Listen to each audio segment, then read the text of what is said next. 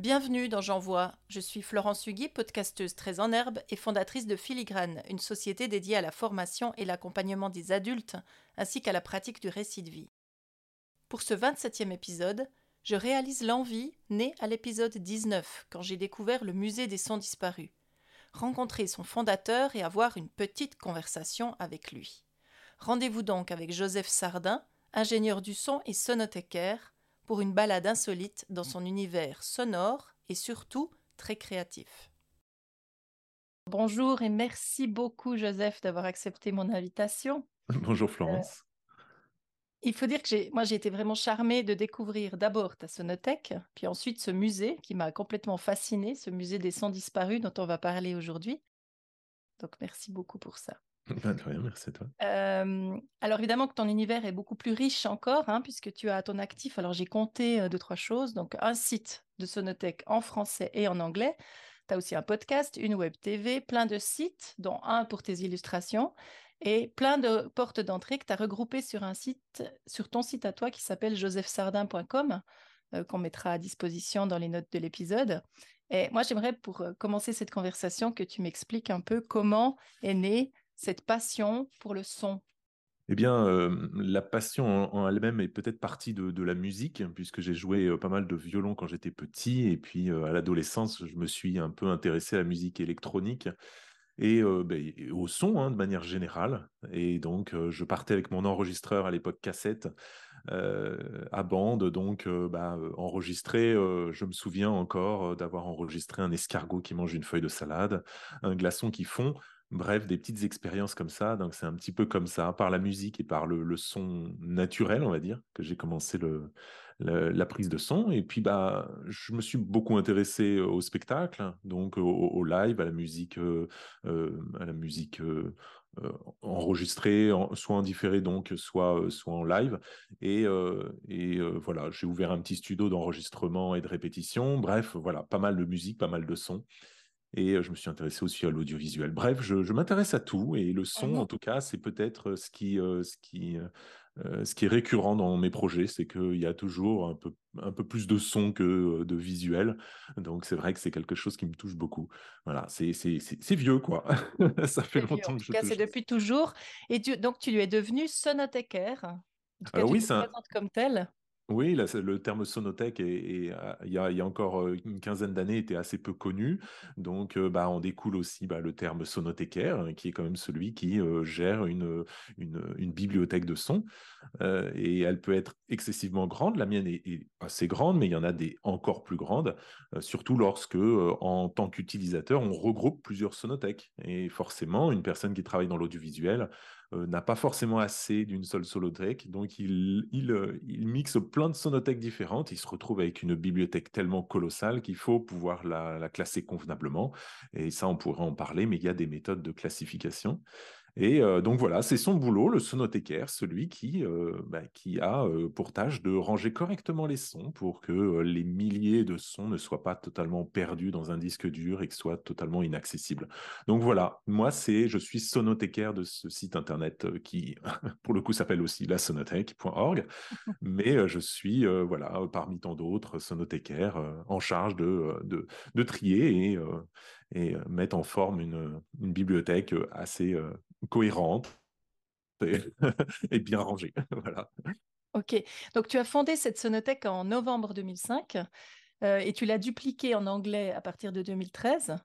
Euh, et en fait, tu, le dis sur ton, sur ton site, tu dis que ton but, ça a toujours été de proposer gratuitement un large choix, un large choix de sons et de bruitage de bonne qualité, ou qualité en tout cas supérieure à ce qu'on peut trouver euh, ailleurs sur Internet, tu tiens à ce que ce soit gratuit et que ce soit libre de droit, que ce soit accessible à toutes les personnes qui en ont besoin. Pourquoi tu as fait ces choix-là? Eh bien, euh, parce que j'ai toujours été sensible aux petits projets. J'aime beaucoup les projets euh, associatifs, euh, projets étudiants, les jeunes qui se lancent. J'ai toujours apprécié ça. J'ai toujours aimé transmettre aux gens qui débutent. Et généralement, quand on débute, quelle que soit l'activité, ben, on n'a pas un rond. et puis même quelquefois, quand on continue dans notre vie, eh ben, on n'a pas un rond. Et je me suis dit, puisque moi, je peux me le permettre, puisque ce n'était pas vraiment mon activité principale, je me suis dit, bah, c'est ça en fait qu'il faut que je fasse, il faut que ça soit gratuit. Alors forcément, ce qui est gratuit ne l'est pas totalement dans le sens où déjà il y a une bonne partie qui est payée euh, de ma poche. Et puis euh, la Sonothèque euh, vit, on va dire, grâce à un petit peu de publicité qu'il y a sur le site. Donc c'est pas, on peut pas dire que c'est totalement gratuit, mais pour un utilisateur qui vient utiliser les sons, qu'il soit professionnel ou non, lui oui, pour lui c'est gratuit et c'est vrai que c'est très apprécié. Et en termes de qualité, il y a beaucoup beaucoup de sites qui existent. Il y en a des absolument géniaux. Euh, qui font un peu la même chose que moi, sauf qu'en termes de qualité, oui, je dois l'admettre, euh, je, suis quand même très bien placé puisque je fais moi-même mes sons, euh, je ne je vais pas les, les, piquer ailleurs, et puis ils sont de, de bonne qualité. Voilà, c'est difficile de trouver un, une qualité-prix, un qualité-prix, je ne sais pas comment l'accorder, un, rapport qualité-prix qui soit aussi bon, mmh sans vouloir me vanter. Mmh Alors, combien de sons sont disponibles aujourd'hui sur ta sonothèque? Un peu moins de 3000. Euh, je dis un peu moins parce que j'aime beaucoup euh, désévaluer un peu mon travail. Alors, c'est peut-être pas très vendeur, mais en fait, 3000, c'est quand même pas mal. Euh, j'ai essayé de, toucher un peu tous les secteurs. Il y a des bruits naturels, il y a des bruits de porte, il y a des bruits de moteur, il y a des bruits d'oiseaux, il y a des bruits de chats. Enfin bref, on trouve un peu tout et n'importe quoi. Il y a quelques bruits électroniques. J'ai essayé de, de répondre un peu à, la, aux recherches que les gens font sur mon site, puisque ces recherches, même anonymisées, je sais à peu près euh, ce, qu'ils viennent euh, chercher sur mon site. Donc, euh, je regarde la liste et puis quelquefois, ça me donne une idée. Ah oui, ça, j'ai ce son, ce bruit de chaise, je vais pouvoir le faire.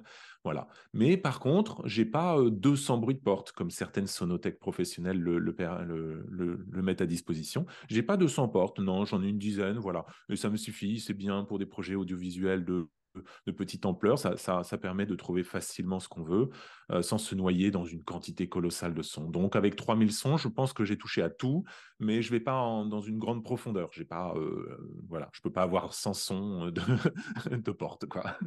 Oui, puis comme tu le disais tout à l'heure, tout est fait maison. Hein. Donc ça aussi, c'est intéressant. Euh, j'ai vu un endroit où tu racontes comment tu fais les bruits gore et comment tu vas créer ça avec des légumes. Donc chaque fois, il y a des trucs, des trucs à trouver. Est-ce que tu, peux nous en donner quelques-uns, des inventions ou des trouvailles que tu as pu faire pour, euh, pour arriver à développer ces, ces sons dont on a besoin? Alors, bah ça, c'est, euh, ça touche euh, à ce qu'on appelle le bruitage. Donc, c'est un travail un peu différent de celui de preneur de son. Je dirais que moi, j'ai commencé surtout comme preneur de son, même dans la musique. Un guitariste va produire un son et moi, mon boulot, c'est de, de, le prendre, le prendre le son. Euh, et c'est pareil pour la plupart des sons. Mais il y en a quelques-uns qu'on a du mal à faire et le bruit gore, c'est peut-être l'exemple le, plus, le plus frappant, c'est qu'en fait, euh, c'est le cas de le dire, on ne peut pas frapper son, son, camarade, on ne peut pas frapper un ami, euh, même un ennemi vaut mieux éviter. donc, les viscérer encore moins. Donc, il y a tous ces sons bah, dits gore qu'on ne peut pas faire en réalité. Donc là, on se tourne vers une technique qui s'appelle le bruitage. Et j'ai fait une petite web TV, on va dire, qui, une petite web émission qui est consacrée à ce sujet, qui s'appelle le Labo du bruiteur, où j'explique comment sont réalisés ces, ces bruitages. Euh, c'est pas toujours moi qui ai trouvé les solutions à ces, petits dilemmes. C'est souvent des, petits secrets euh, de bruiteurs qui, euh, qui souvent sont jalousement gardés et que je dévoile dans cette, euh, petite émission. Donc j'ai 47 épisodes donc et à, chaque fois je, dévoile un, petit, son qui est difficile à enregistrer de manière naturelle. Le bruit gore c'en est un et donc on le fait avec des fruits et des légumes généralement pamplemousse, melon. C'est les, les aliments qu'on maltraite le plus devant micro pour faire bah, voilà, des os qui cassent, euh, des choses, hein, des décapitations, bref, des choses qu'on peut pas faire dans la vie réelle.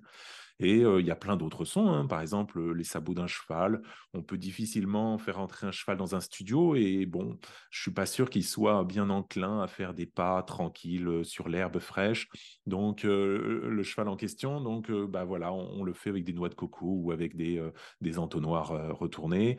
Euh, voilà, il y a des petites choses comme ça, certains grincements, euh, des petites souris qui, crient avec du polystyrène sur une vitre humidifiée. C'est des petites choses comme ça, des petites astuces qu'on se transmet de bruiteur en bruiteur et que je dévoile avec ma petite web émission, Le Labo du bruiteur. C'est ça, la particularité, c'est quand même que tu les dévoiles et qu'on te voit faire puisque tout ça est filmé. Donc ça aussi, ça fait partie des curiosités qu'on peut découvrir à travers cette sonothèque et puis tout ce que tu y proposes. tu parlais tout à l'heure de méthode de classification pour les sons. Alors comment on s'y prend pour classer des sons? Alors la plupart des gens, et moi, moi le premier, en tout cas au début, bah, on met tout ça dans un dossier et on n'y prête pas trop attention. Ça va quand on a 100 sons, 200, 1000 sons peut-être, mais très vite, c'est un bazar sans nom. on ne trouve pas les portes qu'on cherche parce que lorsqu'on en a eu besoin, on l'a mal nommé, on l'a mal rangé. Non, non, il faut prendre le temps de bien ranger.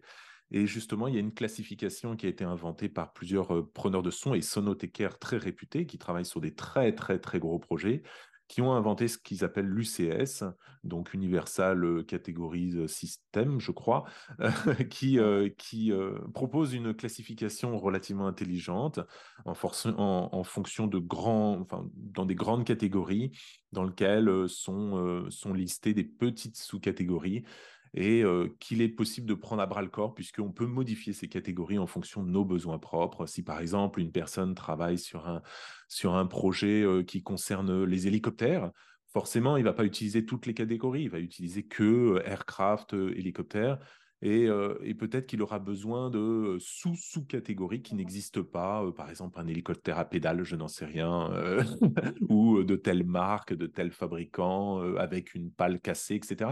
Les gens peuvent prendre à bras le corps cette catégorisation de, son et, le mettre, voilà, le mettre en forme pour que ça réponde à leurs besoins. Donc l'UCS est très réputé chez les professionnels de la, euh, des, sonothèques, voilà, des librairies sonores, parce que ça vraiment ça offre une, possibilité de catégorisation très euh, souple et aussi assez, euh, assez simple à utiliser.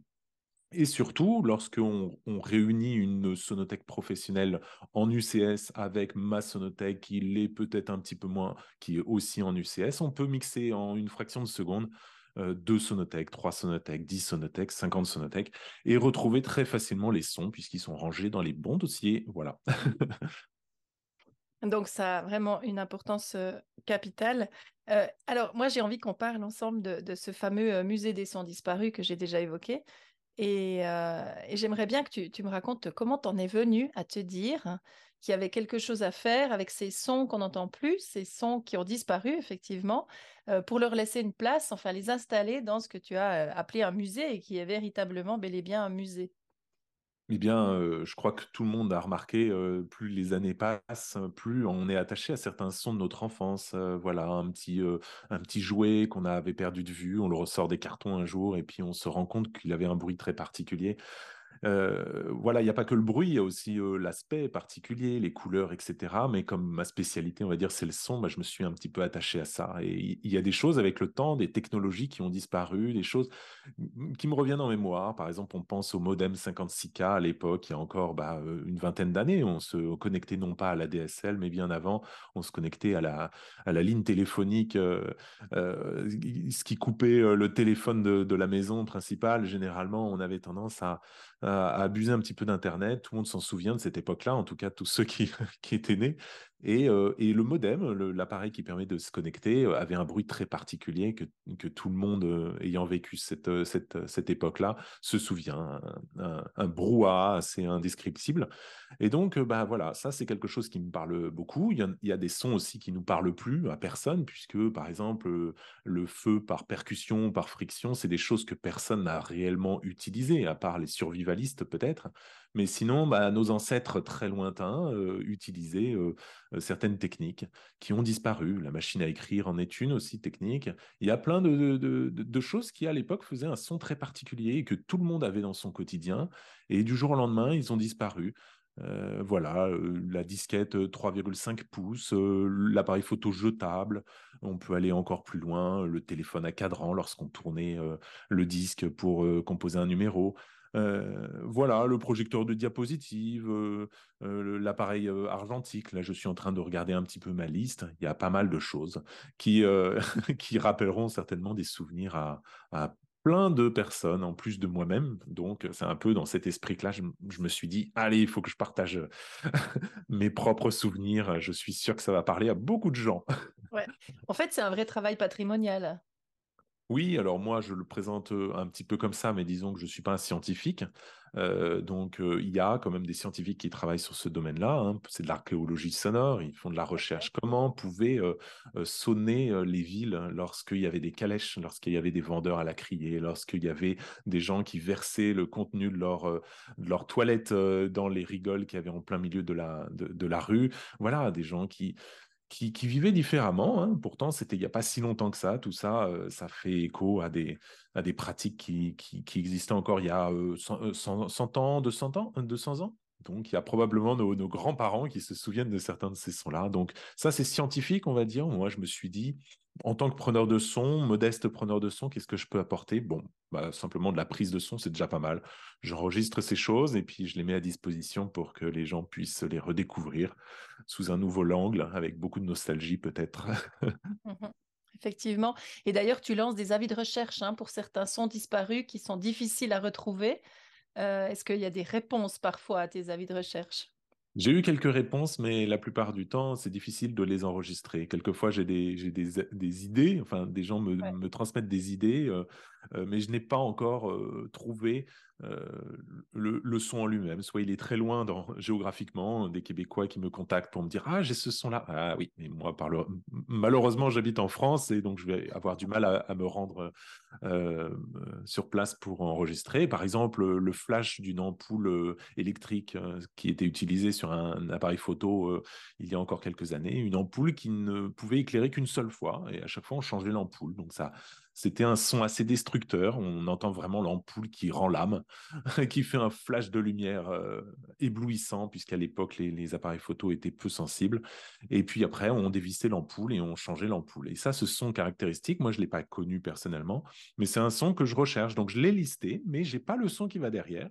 Et j'espère le trouver un jour en brocante ou alors quelqu'un qui pourrait me le fournir. Euh, pour que je puisse euh, à mon tour transmettre au plus large euh, ce son très caractéristique. Donc oui, je reçois quelques avis, quelques idées, quelques suggestions, mais j'ai pas toujours réponse encore. Mais j'espère pouvoir faire grandir le musée des sons disparus avec de, nouvelles, de nouveaux ajouts au fur et à mesure. Est-ce que ce musée des sons disparus, tu le vois un jour entrer dans un autre musée, dans un musée institutionnel, un musée existant, un vrai bâtiment? Est-ce que ça, ça serait une idée ou une envie que tu pourrais avoir? Moi, j'aimerais beaucoup. Alors, j'ai commencé à y réfléchir. Donc, j'ai en, brocante essayé de commencer à,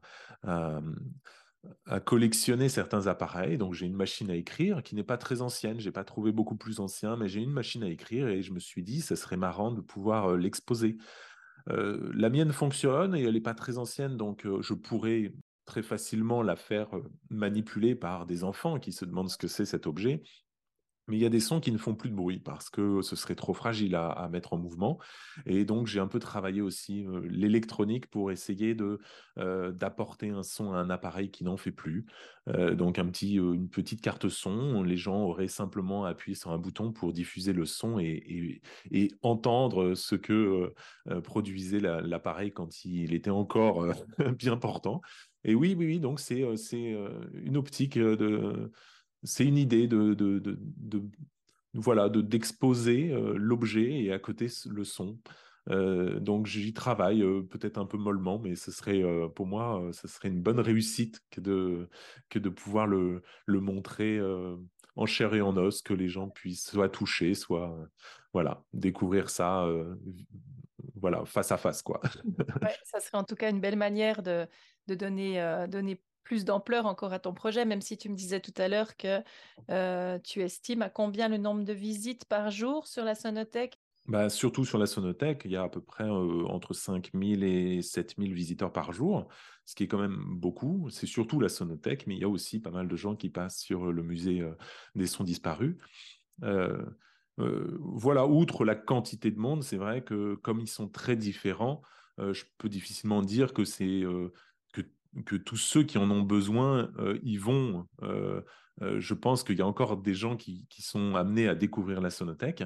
il y a des gens qui viennent pour télécharger une nouvelle sonnerie de, pour leur téléphone portable. Donc ça, c'est plus des consommateurs, on va dire. Et puis il y a aussi des créateurs, ceux qui, les utilisent, mais sont pour faire de la musique, pour illustrer un podcast, un livre audio, un jeu vidéo.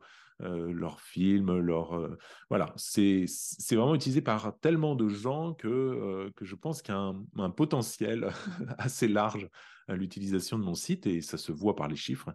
Et le, le, site francophone fonctionne très bien. Et maintenant, j'ai envie de dire, je croise les doigts pour que mon site anglophone, qui est vraiment, comme tu disais, une copie assez conforme, puisse avoir ce même, ce même public dans le monde entier cette fois-ci. J'espère que ça va un maximum, pour toucher un maximum de, de gens. Mmh. Je crois qu'on arrive à peu près au bout de cette conversation. Je ne sais pas si tu veux ajouter quelque chose au quoi j'ai pas du tout pensé, mais qui te paraît important à dire autour de, du travail que tu fais et de cette valorisation des sons qui est importante pour toi.